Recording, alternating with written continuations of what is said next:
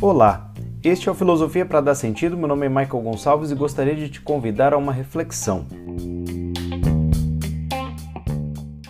Bom, a questão de hoje é onde nasceu a filosofia? Há quem diga que a primeira pessoa a mencionar a palavra filósofo, a utilizar o termo filósofo ou filosofia, teria sido Pitágoras, aquele mesmo que você ouviu falar na escola sobre matemática. Bom, ele é um filósofo do século VI a.C., cheio de grandes ideias, uma pessoa interessantíssima. Mas ele mesmo e outros contemporâneos seus afirmam que a filosofia ela tem um movimento ali na Grécia naquele momento e as pessoas eh, estudiosas ao longo da história do Ocidente nos últimos dois mil anos afirmam que a filosofia nasceu na Grécia, mas a gente sabe que é um fenômeno que pode ter ocorrido em qualquer outro lugar e não tenha sido registrado.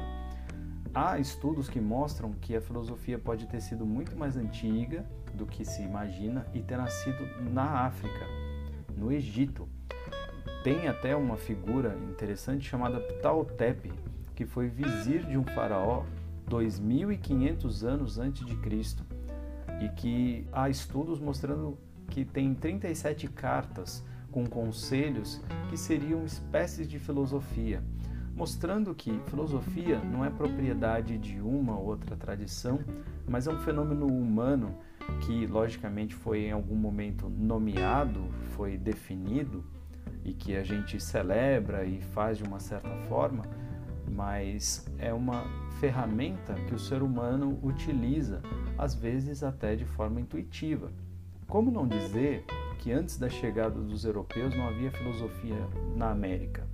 Como não dizer que a grande sabedoria do Oriente é filosofia profunda, interessante, de extrema qualidade?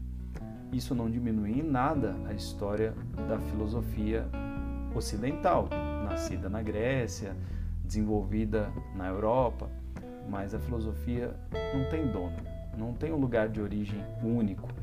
E talvez a gente nunca saiba quem tenha sido a primeira pessoa a filosofar. O que a gente sabe é que as pessoas filosofam e esse saber, essa ferramenta está disponível para quem quiser. Fez sentido para você?